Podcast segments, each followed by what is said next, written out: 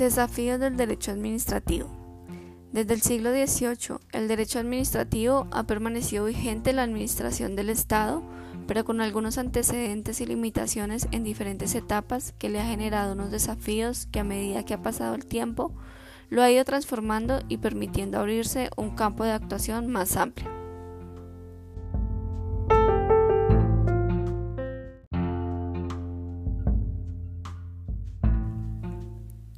En el Estado liberal clásico, entre los siglos XVIII y XIX, el Estado contaba con un poder absoluto, que limitaba la actuación de la administración, pues éste funcionaba como juez y parte, ante las reclamaciones que pudieran existir, antecedente que causaba desconfianza por parte de los ciudadanos, puesto que dichas decisiones siempre iban en beneficio de quienes la tomaban, haciendo que el derecho administrativo y campo de actuar fuese muy limitado.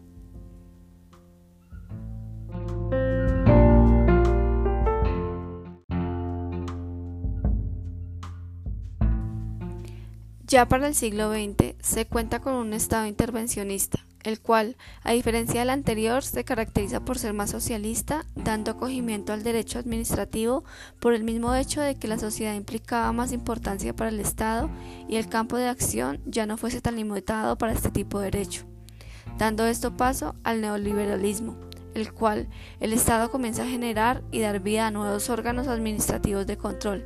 y asimismo a permitir que las entidades no solo fuesen de carácter público, sino permitiendo la privatización de las mismas bajo la regulación y control de aquellas entidades previamente establecidas para esta función.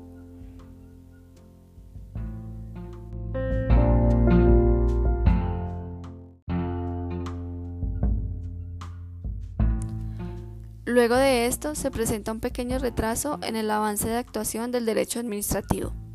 viéndose limitado por la constitucionalización del derecho en los estados sociales de derecho, puesto que la Constitución, al ser la norma de normas, limitaba toda actuación que éste quisiera tomar si no estaba acorde a lo que en ella se consagra y permite en su ordenamiento jurídico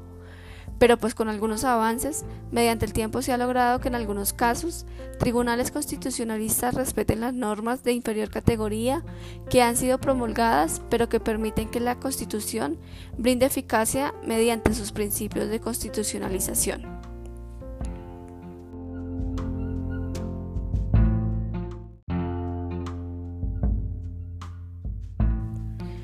Una vez superado esto, para beneficio del derecho administrativo llega el derecho comunitario, quien es el que finalmente amplió el campo de actuación, ya que este es el que permite que los estados no solo cuenten con una administración empresarial y comercial interna, sino que promueve los acuerdos y las llamadas comunidades económicas entre los estados, permitiendo que el derecho administrativo no solo sea un derecho interno de cada estado, sino que exista el derecho internacional o comunitario, que da cabida a una más amplia actuación no solo en asuntos económicos, sino de múltiples índoles que benefician no solo a los estados entre sí, sino a toda la sociedad que los conforma.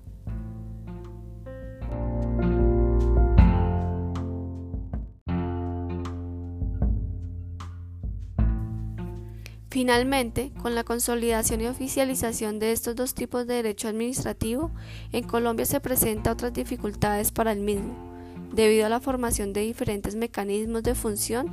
para entidades empresariales y la clasificación de estas entre públicas y privadas y cómo se le aplica las reglas del derecho para cada una.